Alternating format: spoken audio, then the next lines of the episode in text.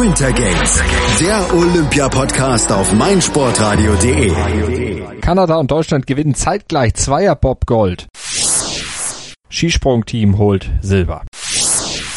Herzschlagfinale gestern, zweimal Herzschlagfinale heute, sowohl bei den Skispringern im Kampf um Silber und im Zweierbob beim gesamten Rennen um die Medaille. Malte Asmus begrüßt euch zu knapp 24 Minuten atemloser Spannung heute bei Winter Games, dem Olympia-Podcast auf meinsportradio.de und zur Tageszusammenfassung vom heutigen Montag.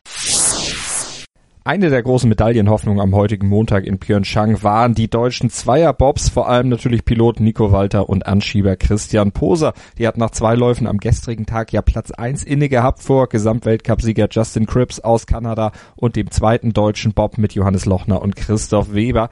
Aber Walter und Poser, die waren nicht nur als Führende heute in die Läufe drei und vier gegangen, sondern auch mit einem gehörigen Schreckmoment in den Knochen, denn im zweiten Lauf waren beide nach der Zielkurve gestern umgekippt, zum Glück unverletzt geblieben.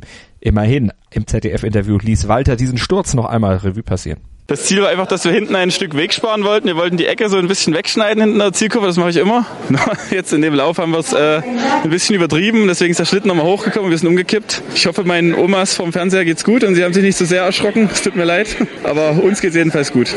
Mit den Ergebnissen der Läufe 1 und 2 hatte das deutsche Team die Konkurrenz dominiert und man ist auf dem besten Weg gewesen. Die Schmach von Sochi, wo man 2014 erstmals seit 50 Jahren ohne Medaille in der Bobsparte geblieben war, wieder wettzumachen. Nico Walter zeigte sich deshalb gestern nach den ersten beiden Läufen und trotz seines Ausrutschers auch zuversichtlich, dass es am zweiten Tag, also heute, mit den Medaillen klappen würde und lobte auch nochmal seinen Anschieber Christian Poser für dessen Arbeit. Ich muss mich auch beim Christian bedanken. Man weiß, dass er auf den letzten Metern extrem schnell ist und mir deswegen einen guten Abgangsspeed mitgibt. Deswegen tut sich halt nicht so sehr potenzieren. Aber ansonsten ist halt einfach, profitieren wir natürlich auch von den Fehlern auf der Bahn, ne, von den anderen. Das muss man natürlich auch klar sagen. Wir haben jetzt zwei gute Läufer erwischt und hoffen natürlich, dass das morgen nochmal so gut klappt. Doch so gut klappte es für Walter und Poser nicht noch einmal. Am Ende hatte dann das dritte deutsche Duo Francesco Friedrich und Thorsten Magres die Medaille geholt. Und wie es dazu kam, gleich hier bei Winter Games, dem Olympia-Podcast auf meinsportradio.de. Hören, was andere denken. meinsportradio.de. Jetzt auch als App. Winter Games, der Olympia-Podcast auf meinsportradio.de. Bobsport. Es sind irgendwie mittlerweile die Olympischen Spiele der Herzschlagfinals. Gestern diese mega knappe Entscheidung im Biathlon und heute jetzt dann auch eine ebensolche im Zweierbob. Allerdings diesmal mit besserem Ende für die deutsche Mannschaft, denn zeitgleich mit Kanada hat sich der deutsche Zweierbob mit Francesco Friedrich als Pilot die Goldmedaille mit den Kanadiern gesichert. Auf die Hundertstel zeitgleich ein absolut haut, na, äh, hautenges Rennen, komplett eng und extrem spannend. Und unser Kollege Florian Harrer, der hat es auch mit Leidenschaft verfolgt. Hallo Florian. Hallo Malte. Ja, das war wirklich unglaublich, oder? War ein sensationelles Rennen wieder mal. Also der, es gab jetzt schon einige schöne Entscheidungen bei diesen Olympischen Spielen, muss man sagen. Aber die gehört auf jeden Fall mit dazu und vor allen Dingen, weil es ja auch mit Francesco Friedrich und seinem Anschieber gar nicht die beiden waren, die vor dem dritten Tag so unbedingt weit vorne lagen, denn das waren ja die beiden anderen deutschen Pops. Von Friedrich, der lag auf Platz fünf, da hatte man jetzt nicht unbedingt erwartet, dass er noch so weit nach vorne fahren kann. Genau, das war sogar eine kleine Überraschung, dass er so stark angegriffen hat jetzt heute am letzten Tag. Er ist viermaliger Zweierbob-Weltmeister, von daher musste man ihn auf der Rechnung haben. Aber dass er da einen Bahnrekord im dritten äh, Lauf raushaut, war schon echt eine wirklich starke Leistung. Hatte ich nicht von ihm erwartet. Dadurch ist er ja schon auf Platz zwei vorgefahren. Und dann hat er auch wieder den ein oder kleinen Steher im, im finalen Lauf, aber es hat trotzdem gereicht, dass er sich diesen Hundertstel Krimi eben gegen Justin Cripps liefern konnte, sodass dann am Ende beide ganz oben auf dem Podium standen. Und wirklich exakt auf die Hundertstel gleich. Das ist schon wirklich sehr, sehr bemerkenswert, wie das dann am Ende da hingekommen ist. Ja, lass uns nochmal auf diesen Wettkampf ein bisschen schauen. Also nach dem ersten Tag, da waren ja eigentlich Nico Walter und sein Anschieber Christian Poser vorne und auch die zweiten Deutschen Johannes Lochner und Christoph Weber, die lagen ja auch aussichtsreich positioniert auf dem virtuellen Podium nach dem ersten Tag. Was lief bei den beiden jetzt am Schlusstag nicht? Ja, also bei Nico Walter, da wurde ja auch schon vom Cheftrainer rausgegeben, dass vielleicht einfach die erste Position im dritten Lauf nicht optimal war, dass der Bob vielleicht nicht ganz in die in die ja, Laufschienen reingepasst hat, die ins Eis gemalt worden sind ähm, und dass er da vielleicht einfach Probleme schon am Start hatte. Dadurch ist er halt ein bisschen zurückgefallen, aber auch wenn er zurückgefallen ist, die ganzen waren in gerade mal 13 Hundertstel zusammen, die ersten fünf Bobs. Dahinter war eine größere Lücke, aber eben mit diesen ersten fünf Bobs, die waren extrem eng zusammen. Das heißt, ein kleiner Fehler konnte da schon so viel ausmachen, also auch eben diese Möglichkeit, dass da die Linien im Eis ein bisschen zu eng gesetzt waren am Anfang, dass das schon die nötige Geschwindigkeit nimmt und man dadurch dann eben diese zwei, drei Zehntel verliert, ist möglich. Sonst, ja, Walter hatte auch Probleme in Kurve 7 noch, als er da ein bisschen unsauber rausgekommen ist. Aber sonst sind die meisten Top-Athleten eigentlich alle relativ konstant gefahren und in diesen letzten beiden Durchgängen kam es einfach nur auf ganz, ganz kleine Kleinigkeiten ähm, an, denn jeder hat einen minimalen Bock reingebaut. Am Ende war es eben ja Friedrich und Cripps, die es am besten runtergebracht haben, aber auch die beiden anderen Deutschen haben keine großen Fehler gemacht, mal eine Bande erwischt, ja, aber auf der schwierigen Strecke wirklich immer noch super Läufe gezeigt und so kommt auch dieses sehr, sehr enge Ergebnis am Ende zustande. Liegen also auf 4 und 5 am Ende mit 0,2 Sekunden beziehungsweise 0,28 Sekunden Rückstand. Dazwischen hatte sich dann noch der Lette Oskars Melbadis zusammen mit seinem Anschieber Janis Strenger geschoben und die haben auf die beiden Olympiasieger Bobs einen Minimalrückstand von 0,05 Sekunden. Also das sind, ist mit dem bloßen Auge alles überhaupt nicht zu sehen. Nee, auf keinen Fall. Ähm, am spannendsten war tatsächlich die letzten beiden Athleten, also Friedrich und Cripps. Da ging es ja auch hin und her. Es gibt ja zum Glück mittlerweile im Bob diese Anzeige, die von grün auf rot wechseln kann, mhm. Beziehungsweise auch auf ja neutrales Blau sozusagen bei, beim Gleichstand. Und in dem Fall, als Cripps gefahren ist, war es ja auch so, dass diese Anzeige zuerst auf rot ging, weil Francesco Friedrich wieder mal einen sensationellen Start hingelegt hat. Dann ist es grün geworden und am Ende, ja, ist es immer noch auf grün gestanden, aber auf der Ziellinie war es dann eben wieder die Zeitgleichheit zwischen den beiden Athleten. Also es ist so eng zu, äh, zusammengegangen, das war schon extrem spannend. Vor allem, es kam ja noch dazu, dass das eben zeitgleich gelaufen, gelaufen ist mit dem Skispringen. Das heißt, der Olympia-Fan hatte zwei Sachen, die er wirklich in Herzschlagentscheidungen zeitgleich sehen musste, weil im Skispringen ging es auch nicht weniger spannend zu eigentlich. Skispringen. Und da können wir eigentlich auch gleich nahtlos rüber wechseln, wo du es schon anmoderierst, denn auch das war wirklich in der Tat spannend. Gut, ganz vorne vielleicht nicht die Norweger, die haben sich da die Goldmedaille am Ende relativ sicher und souverän gesichert. Die Mannschaft, die du ja auch gestern bei uns in der Vorschau auch schon als souveränen Titelfavoriten äh, rausgestellt hattest, aber dahinter um Platz zwei, da wurde es spannend zwischen Deutschland und den Polen. Am Ende hat's Deutschland gemacht, hat sich die Silbermedaille vor Polen geholt, weil Kamis doch im letzten Durchgang gepatzt hat. Ja, das, ist, das hat mich sehr erstaunt. Es war eine große Freude dann, dass Andreas Wellinger es geschafft hat und ähm, das Team eben noch zu Silber geführt hat, weil Kamil Stoch ja eigentlich in der besseren Ausgangslage war. Er hatte ein paar Punkte Vorsprung, aber er konnte es eben nicht ins Ziel bringen. Und so hat es Wellinger geschafft, dass er für Deutschland Silber geholt hat, wobei man das eigentlich gar nicht so nennen kann. Das ganze Team ist sehr stark gesprungen. Karl Geiger hat immer schon sensationell angefangen. Die ersten, den ersten Sprung im jeweiligen Durchgang hat er immer super runtergesetzt. Auch Stefan Laie hat für sich sehr gute Leistungen gezeigt, genauso wie Richard Freitag. Und das ganze Team war super stark eigentlich unterwegs. Wellinger hat natürlich am Ende noch gezeigt, dass eher ähm, Kamil Stoch besiegen kann, was nicht häufig passiert im Moment im Skiweltcup. Aber grundsätzlich eine sehr starke Leistung von dem Team.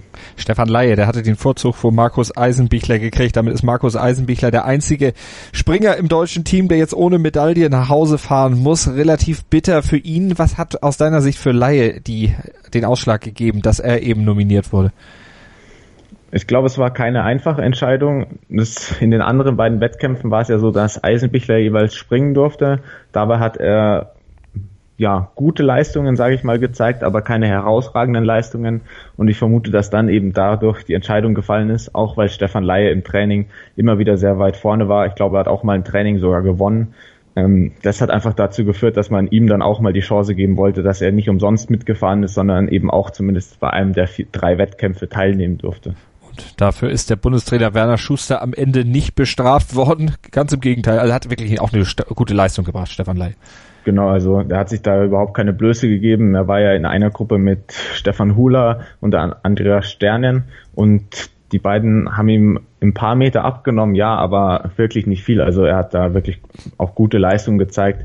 Auch im zweiten Durchgang hat er da Polen zwar wieder rankommen lassen, aber trotzdem, er hat sich keine Blöße gegeben. Es war sehr solide Leistung von ihm und das war auf keinen Fall die falsche Entscheidung vom Bundestrainer. Und Markus Eisenbichler hätte auch nicht besonders viel weiterspringen können, weil, wie gesagt, die Sprünge waren wirklich grundsolide von ihm.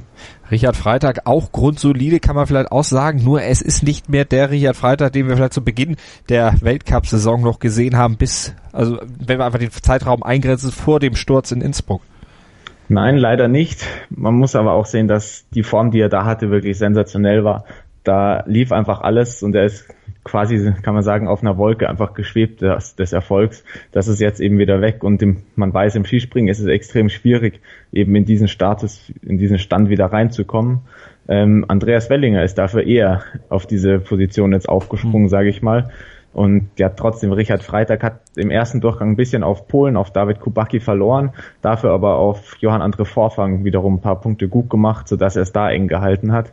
Im zweiten Durchgang war es ja dann so, dass äh, David Kubacki und Richard Freitag quasi exakt gleich gesprungen sind und dadurch ähm, es kein, keine, keine Änderung in der Wertung gab, sondern es wirklich auf den letzten Springer ankam und damit hat Richard Freitag aber seine Leistung auf jeden Fall solide gebracht. Aber du hast schon gesagt, Andreas Wellinger ist quasi in die Bresche gesprungen, hat sich ja jetzt mit drei Medaillen von den Olympischen Spielen verabschiedet. Hat sich da jetzt auch die Hackordnung im deutschen Team für den Rest der Weltcup-Saison verschoben? Ja, das ist eine sehr gute Frage, weil ähm, die beiden sind ja, also Steff, äh, Richard Freitag und Andreas Wellinger sind ja im Gesamtweltcup sehr eng zusammen genau da ist auch Kamil Stoch mit drin. Und zwischen den drei Athleten wird es einen sehr engen äh, Kampf noch geben im Rest der Saison. Im Moment ist Andreas Wellinger auf jeden Fall ein bisschen besser drauf, aber man weiß natürlich auch, wie schnell das gehen kann. Ein schlechter Sprung und plötzlich hinterfragt man sein System oder irgendwas funktioniert nicht, weil man mal Windpech hat oder so. Das kann sehr schnell gehen. Da ist tatsächlich noch alles offen, wobei Kamil Stoch natürlich der Athlet eigentlich der letzten Jahre ist, der am konstantesten da ganz vorne äh, mitgesprungen ist. Aber es wäre natürlich auch schön zu sehen, wenn die Deutschen da ihm eine, ja, ihn da ein bisschen ärgern können, noch den Rest der Saison. Wer sich auf jeden Fall ärgern wird und wer vielleicht auch das System komplett mal hinterfragen wird, sind die Österreicher. Jetzt auch im Mannschaftsspringen weit hinterher gesprungen, sind Vierter geworden, aber der Rückstand auf Polen und Deutschland fast 50 Punkte ja, der Rückstand war wirklich extrem groß. Ich glaube, auf Deutschland waren es am Ende sogar 97 Punkte. Also das könnte eine Ohr, gescheite Ohrfeige geben, wenn es für das Team zurückgeht nach Österreich. Du hast recht, es ähm, war nur im, im letzten Durchgang 50 Punkte. Ich bin da eben in der Zeit ach so, ja. Genau, im, ja, pro Durchgang ungefähr 50 Punkte. Nach der Halbzeit war schon die Medaillenchance, die kleine, komplett verloren. Und das kann nicht der Anspruch von dem Team sein. Es war sehr interessant, weil sie ja Stefan Kraft auf die Eins gestellt haben, weil sie wohl wollten, dass er zu Beginn schon mal ein bisschen Vorsprung rausholt. Aber das hat absolut nicht funktioniert, weil da sogar ein Karl Geiger mithalten konnte und sogar acht Punkte auf Stefan Kraft rausholen konnte.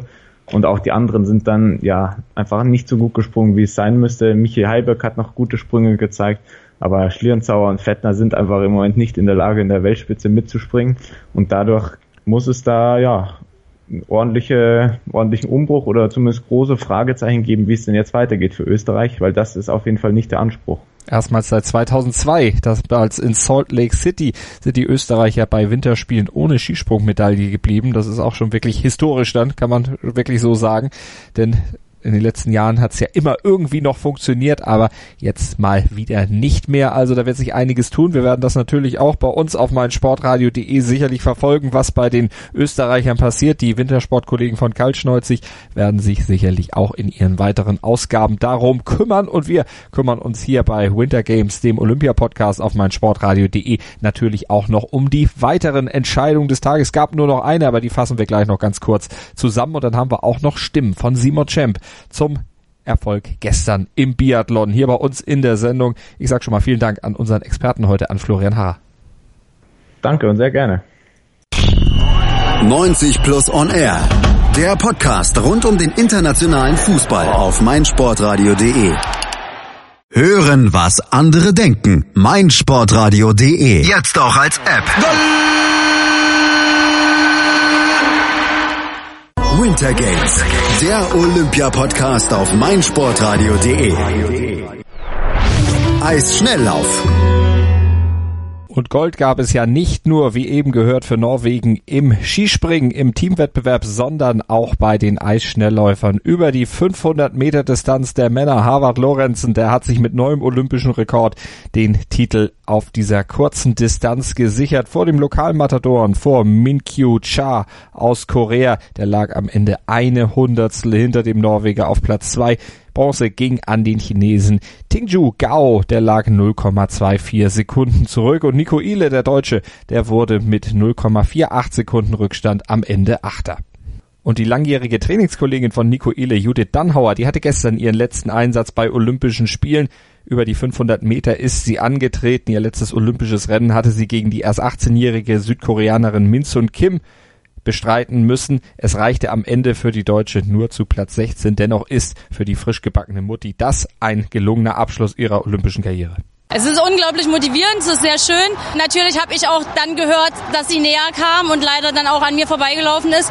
Aber es ist atemberaubend und ich bin einfach froh, dass ich hier nochmal laufen konnte. Zufriedenheit stellt sich ein und ich möchte einfach allen danken, die das ermöglicht haben. Es war ein unglaublich harter Weg für mich. Die Bundespolizei hat mich unterstützt, in Erfurt wurde ich super unterstützt und einen besonderen Dank an meinen Trainer Stefan Kneubel, der hat mich zu vier Olympischen Spielen gebracht. Ich bin glücklich.